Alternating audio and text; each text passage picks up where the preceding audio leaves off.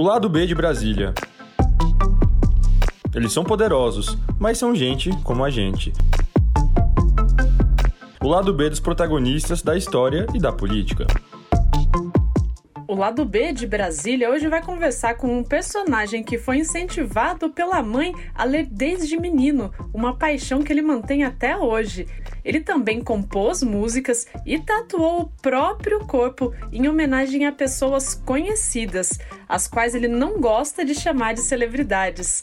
Ele tem tatuado o rosto da mãe e também do apresentador da Atena, da cantora Cláudia Leite e da apresentadora Adriane Galisteu. Esta última ele disse que quer apagar.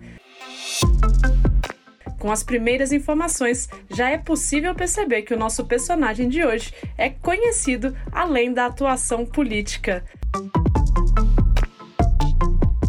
O lado B de Brasília recebe hoje o senador Jorge Cajuru, que contou aqui ter aprendido a escolher amigos e inimigos no meio da televisão e disse ter certeza que é amado pelas pessoas boas. Em uma conversa leve, Cajuru falou carinhosamente dos amigos, da madrinha artística Hebe Camargo e, claro, da mãe dele Zezé. E é lembrando da mãe que Cajuru fala da infância, das primeiras paixões na parte artística e também do início da carreira dele na televisão. Bom, eu tenho, primeiro, o maior amor incondicional da minha vida, minha mãe, Dona Zezé, uma merendeira de grupo escolar, eu filho único, que me criou com um salário mínimo e eu tinha uma vida igual a qualquer outro filho da cidade de Cajuru, no interior de São Paulo. Porque, principalmente em Goiás, é, tem muita gente do mundo sertanejo que, quando vai dar entrevista, o sujeito fala que passou fome quando era criança. Isso é uma grande mentira. Nenhuma mãe deixa um filho passar fome. Portanto, eu não passei fome. Daí, a sequência é, da minha vida no mundo da televisão por 40 anos é, me fez priorizar a literatura como a maior paixão da minha vida, junto com a música, com a pintura. Mamãe, desde pequeno, preferia comprar um livro para mim do que uma calça jeans. Então, eu já pequeno, eu lia Trotsky, eu lia Dostoiévski, eu lia Homero, eu lia Machado, eu lia Guimarães Rosa. Enfim, eu, na verdade, estudei através da leitura, porque eu parei na sétima série ginasial por falta de condições financeiras. Eu tinha que procurar o trabalho e fui para Ribeirão Preto trabalhar. Ali eu comecei a conhecer é, pessoas importantes, tanto do mundo da televisão como do rádio, enfim, desse meio que eu não considero, desculpa, Juliana, é, essa palavra para mim ela é muito triste, né? Celebridade. Né? Celebridade para mim é quem vive feliz com um salário mínimo. Esse sim é celebridade. Então, eu não me considero é, ter relação com celebridades. Eu considero pessoas do meio da televisão, conhecidas no Brasil inteiro, como amigas e inimigas. E lendo o francês Flaubert, eu aprendi a escolher os meus amigos e os meus inimigos especialmente neste meio da televisão, onde a maioria não tem caráter, não presta e se vende a preço de banana. E aí o senhor tem uma relação próxima, então não são celebridades, são pessoas conhecidas no Brasil, que é a cantora Cláudia Leite e a apresentadora Adriane Galisteu, é isso? E o senhor tem também, além da mãe do senhor, tatuagens delas no, no corpo? É do Datena, que você esqueceu aí, eu tenho como um irmão de infância. Nossa amizade começou com 11 anos de idade e hoje ele não é só meu irmão. Né? Já há algum tempo ele virou um irmão pai. É, a Claudinha Leite, por gratidão em momentos difíceis que eu vivi de saúde, a solidariedade dela, o carinho dela em todo show que eu estava presente. Ela me chamava no palco, ajoelhava e eu também ajoelhava e ela me dava um selinho de carinho e um abraço de irmão. Né? Já a Adriane Galisteu, eu mantenho a gratidão por ela. É, não posso de forma alguma dizer que ela foi minha inimiga, ela foi minha amiga. Só que se eu pudesse tirar é, a tatuagem dela hoje, urgentemente, eu tiraria. porque eu fui fazer uma defesa a ela publicamente em entrevista nacional e ela ficou chateada comigo e falou um monte de bobagem, falou que eu não era querido no meio da televisão por isso. Eu não sou querido por quem? Eu não sou querido no meio da televisão por picaretas, por bandidos. As pessoas boas da televisão me amam. Tanto que Hebe Camargo era minha madrinha. E a Galisteu, é, não temos mais amizade. Foi uma decepção para mim. Agora, deixar de ser grato a ela, eu não vou deixar. Agora, ela ser merecedora de uma tatuagem no meu corpo, ela não é mais eu vou procurar tirar o mais rápido possível. Até o senhor falou da questão que o senhor cumprimentava a cantora Claudia Neite com um beijo selinho na boca. O senhor também tinha uma relação de beijos com a Hebe Camargo, que o senhor acabou de citar aí como a madrinha do senhor. Como é que era essa relação com a Hebe? Era de, de um filho com mãe, né? É, Hebe e eu, e de uma madrinha comigo. Eu estou aqui, inclusive, nesse momento dessa entrevista com você, Juliana, ao lado é, de um amigo que eu convidei para ser o diretor do programa Fora do Ar, da Hebe, é, eu, a Galisteu e o Cacá Rossetti. Então, ela tinha comigo muito carinho, né? me chamava atenção às coisas erradas, como mamãe, me apoiava nas coisas certas, me defendia. Houve uma vez, que você talvez não saiba, por ser nova, eu estava a 45 minutos de ser preso, ou seja, de ser é, levado ao regime semiaberto para dormir em São Paulo. E ela, madrinha Hebe Camargo, conseguiu por telefone falar com um dos maiores advogados do Brasil, a quem eu devo também uma gratidão enorme, o ex-ministro da Justiça do governo FHC, doutor José Carlos Dias. Enfim, o doutor José Carlos Dias conseguiu eliminar e impediu que eu dormisse em um regime semiaberto naquele dia, exclusivamente não por mim, por um pedido feito pela Hebe Camargo, que era muito amiga do Dr. José Carlos Dias. Então, a relação minha com a Hebe foi essa relação de, de, de filho com mãe, de afilhado com madrinha, e o beijo, selinho nosso, ele era mais carinhoso por isso, mas sempre altamente respeitoso por tudo que ela era, né? pelo caráter dela. Ela, por exemplo, se ela tivesse viva, ela jamais teria a reação que teve a Adriane Galisteu, né? porque a Hebe tem uma história, né? diferentemente da Galisteu, né? e uma história limpa. As pessoas agora estão mais polarizadas também, né? As pessoas não estão mais tão abertas ao diálogo, elas tomam as coisas como ofensas pessoais, né? Eu não quero falar de política, mas a gente vê isso muito dentro do Congresso Nacional, essa animosidade, né? As pessoas não se tratam nem como adversárias no mundo político, né? Elas se tratam como inimigas e isso não é bom, né? Não é bom para a sociedade como um todo. Mas eu queria voltar para a parte da vida particular do senhor. O senhor falou com tanto carinho da sua mãe e de como ela apresentou a música, a literatura. Eu queria que o senhor falasse mais sobre isso. O senhor teve um problema sério de visão por conta da diabetes e agora tem uma dificuldade maior para ler, com certeza, né? Eu queria saber como é que está a leitura do senhor, o que, que o senhor tem lido ultimamente e qual o tipo de música agora o senhor tem escutado. Bom, primeiro, parabéns, Juliana, é, por um questionamento é, de tamanho conteúdo. Você começou muito bem, a falta de amor em nosso país, né? você vê na própria música. É, qual foi o último músico brasileiro que cantou uma música sobre o Brasil? Pouca gente se lembra. Chama-se Ivan Lins, que cantou Aqui é o Meu País. Que lá atrás, na época difícil do país, ele cantou o amor ao meu país. Aqui é o meu país. Então, essa palavra amor hoje, ela virou ódio. E é um ódio, como você bem colocou, gratuito, é, a ponto, por exemplo, de um presidente da República, a gente não vai falar de política aqui, não ter feito uma só citação sobre a morte de alguém que conviveu com ele durante seis anos. Depois brigaram, mas conviveu com ele seis anos, o Major Olímpio, senador. Então, quando a relação humana chega a esse ponto, realmente é o fim.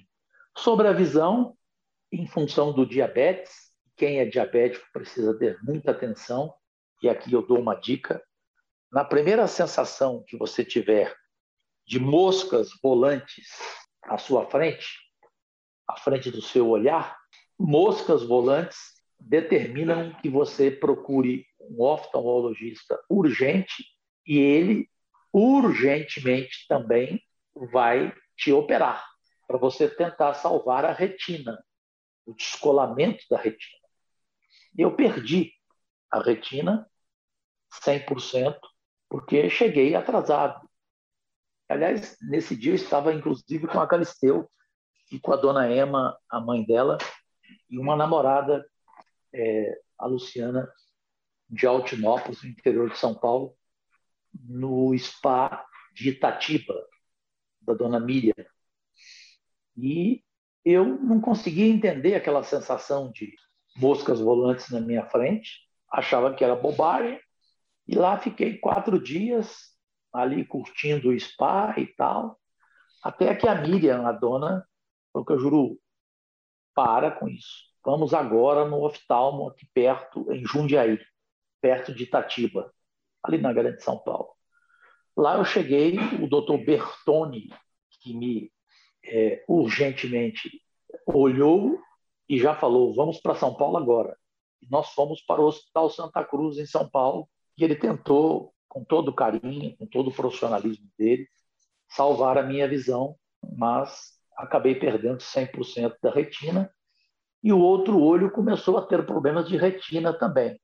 Só que aí, já vacinado pelo primeiro olho, eu tive muito mais cuidado, me preocupei, procurei médicos do Brasil inteiro, é, o de Belo Horizonte, o Roberto Abdala, que é considerado um dos melhores do mundo, é, é em Goiânia, no CBCO.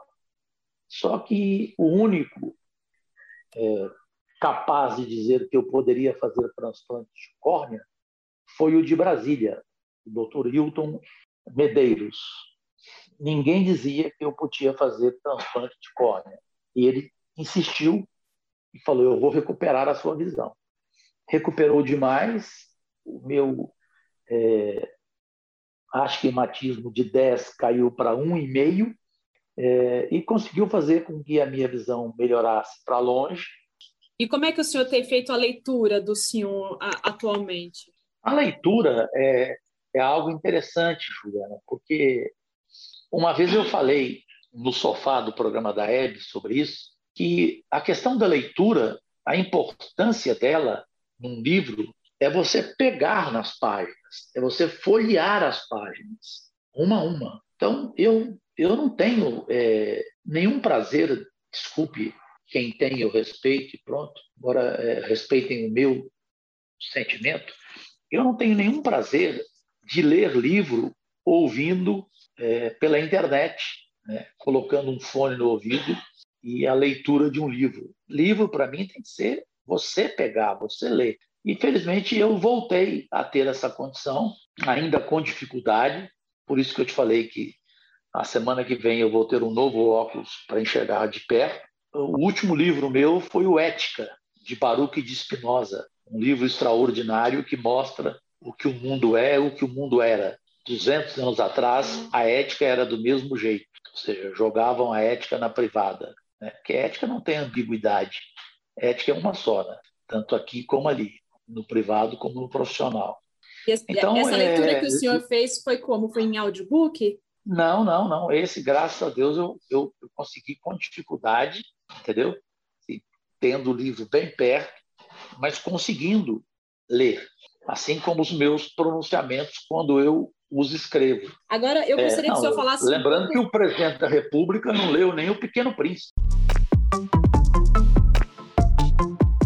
Bom, já que o senador aí citou o Pequeno Príncipe, eu vou colocar aqui uma das frases que é mais conhecida desse clássico, que é infantil, mas também é muito conhecido pelos adultos. Tu te tornas eternamente responsável por aquilo que cativas.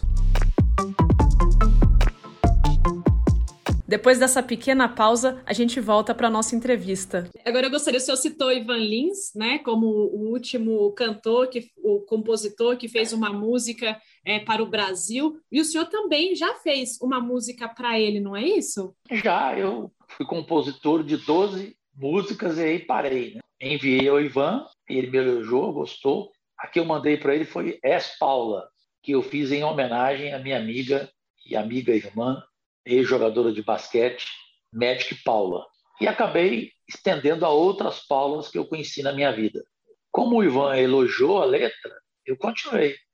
Eu fiz uma para as mães, fiz uma linda para a Hebe, que a Hebe Camargo chorou no palco, quando o Paulinho Mania, que tem uma voz é, impressionantemente semelhante à de Milton Nascimento, ele é de Ribeirão Preto, interpretou a minha letra, a Hebe ficou emocionada.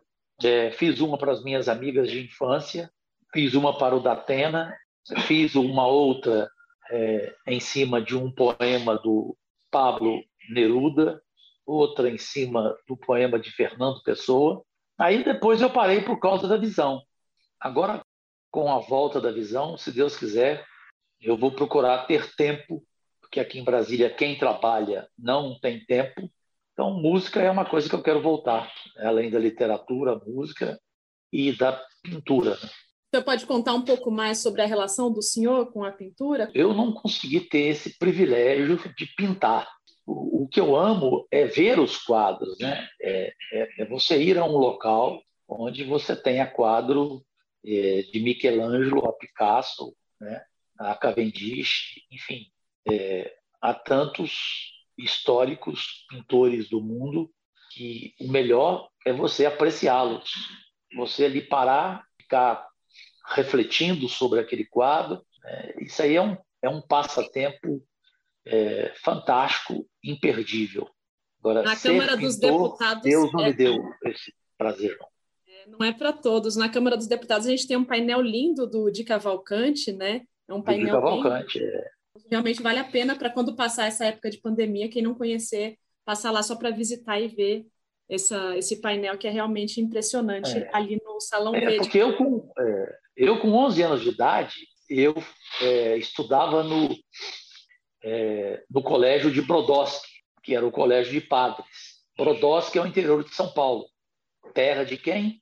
Portinari. Ali começou a minha paixão pela pintura. Né? É, segui outra vida, pensava na época até em ser padre, mas é, convivi e aprendi demais ali a amar a Deus, a ter Deus sobre todas as coisas é, e seguir a minha carreira. Agora, como o senhor falou bastante desse problema do diabetes, que é muito recorrente, muito perigoso, eu queria que o senhor falasse, para quem estiver ouvindo esse podcast, como é que o senhor faz para cuidar da saúde hoje em dia, além da alimentação? O senhor faz algum esporte, pratica algum exercício físico? Eu não vou mentir para você, né? Porque tem muita gente que numa entrevista falaria assim, Juliana, eu faço academia, eu caminho, eu, pelo contrário, eu sou um gozador. Quando alguém, como a Leila do vôlei, minha amiga senadora, vem me chamar para caminhar às seis horas da manhã, eu respondo para ela, Leila, eu não tenho nenhuma carta para entregar em Brasília. Eu não sou carteiro. Logo, eu não vou caminhar, não, Leila. Estou fora. Então, eu, é, em termos de exercício, sou um péssimo exemplo. Nem academia, nem caminhada, nem jogar futebol eu posso mais, até por causa da visão como eu gostava toda semana de ter um futebol society para me divertir com os amigos e tal. É, isso, isso foi algo que eu perdi, que eu sinto, sinto falta. Então eu, é, eu, eu apenas sigo o que a ciência manda hoje. É o isolamento social. Por ser diabético e hipertenso, é ficar em casa calado, quieto mesmo. E por todos os motivos, até por questão política, porque você sai na rua, de repente vem um, aliena, um alienado, alienado literal, um débil mental literal, e vem querer discutir política com você. Aí não dá, discutir política como futebol, como paixão, como Fla-Flu, como Vila Nova e Goiás, eu não quero. Então, é, estou aproveitando esse momento apenas para respeitar a saúde nesse sentido. Então, a minha vida é, é essa. Em casa é ver filmes, eu prefiro os filmes antigos, revê-los. Eu amo rever grandes filmes, filmes históricos. É, e música, né? Eu tenho aqui a minha Alexia. Alexia é um aparelho que você fala. Alexia, playlist de Chet Baker. Né? Aí entra lá. Ah lá. Eu falei aqui, já está já tá colocando lá. Aí você coloca é, Nina Simone, coloca Bibi King, que a minha paixão é o jazz, minha paixão é o blues, né? é a bossa nova. Então eu fico em casa é, com esses prazeres que para mim são incomparáveis. O senhor fala outra língua? Espanhol.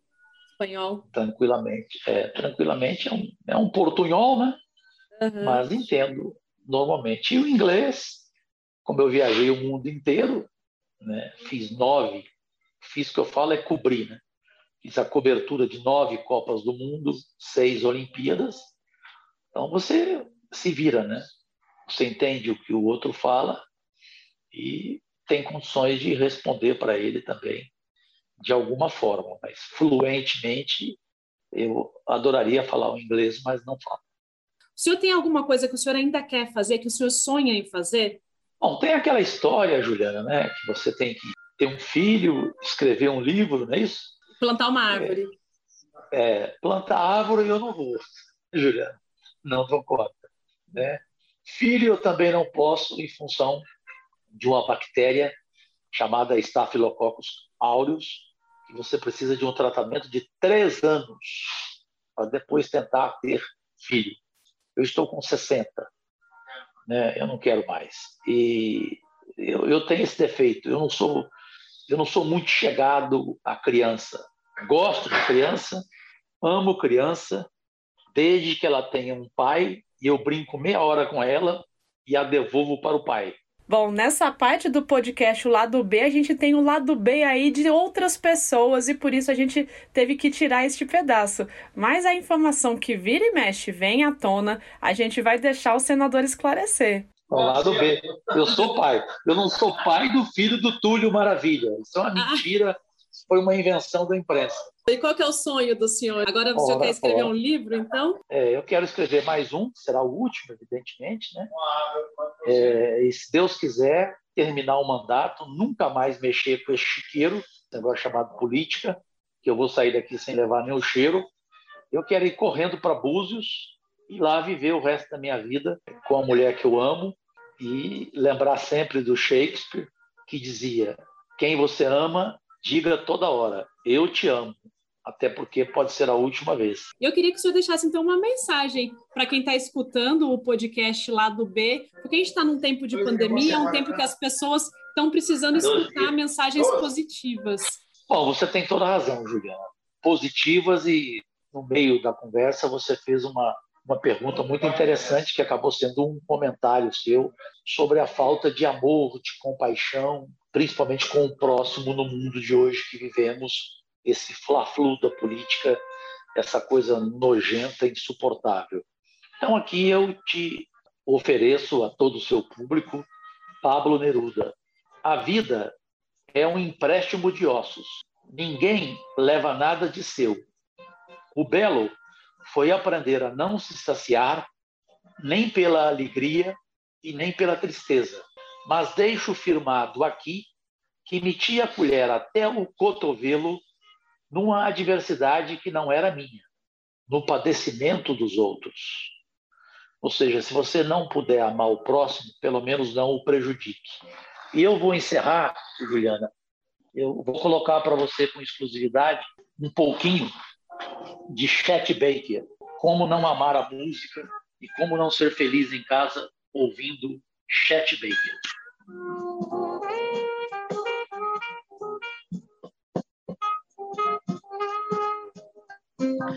Tá bom, Juliana? Ou você quer que eu ouça a Aline, o Luan Santana e a Vanessa Camargo? Não precisa, senador. Tá ótimo, sim. Ainda mais porque o episódio é sobre o senhor e a gente precisa contemplar o gosto musical do senhor, a formação musical do senhor. Eu agradeço imensamente o senhor ter atendido aí ao meu convite, porque o senhor é realmente um nome muito conhecido em todo o país, não apenas pela atuação no jornalismo, mas agora também por conta da atuação política. Então, agradeço demais o senhor ter emprestado esse tempo do senhor. Obrigada, viu, senador? Para você, Deus e saúde, e para você e seus familiares, e para todos que acompanharam essa nossa conversa aqui, abraço, querida. Essa foi a entrevista que eu, Juliana Martins, fiz com o senador Jorge Cajuru aqui pro lado B de Brasília. Eu volto na semana que vem.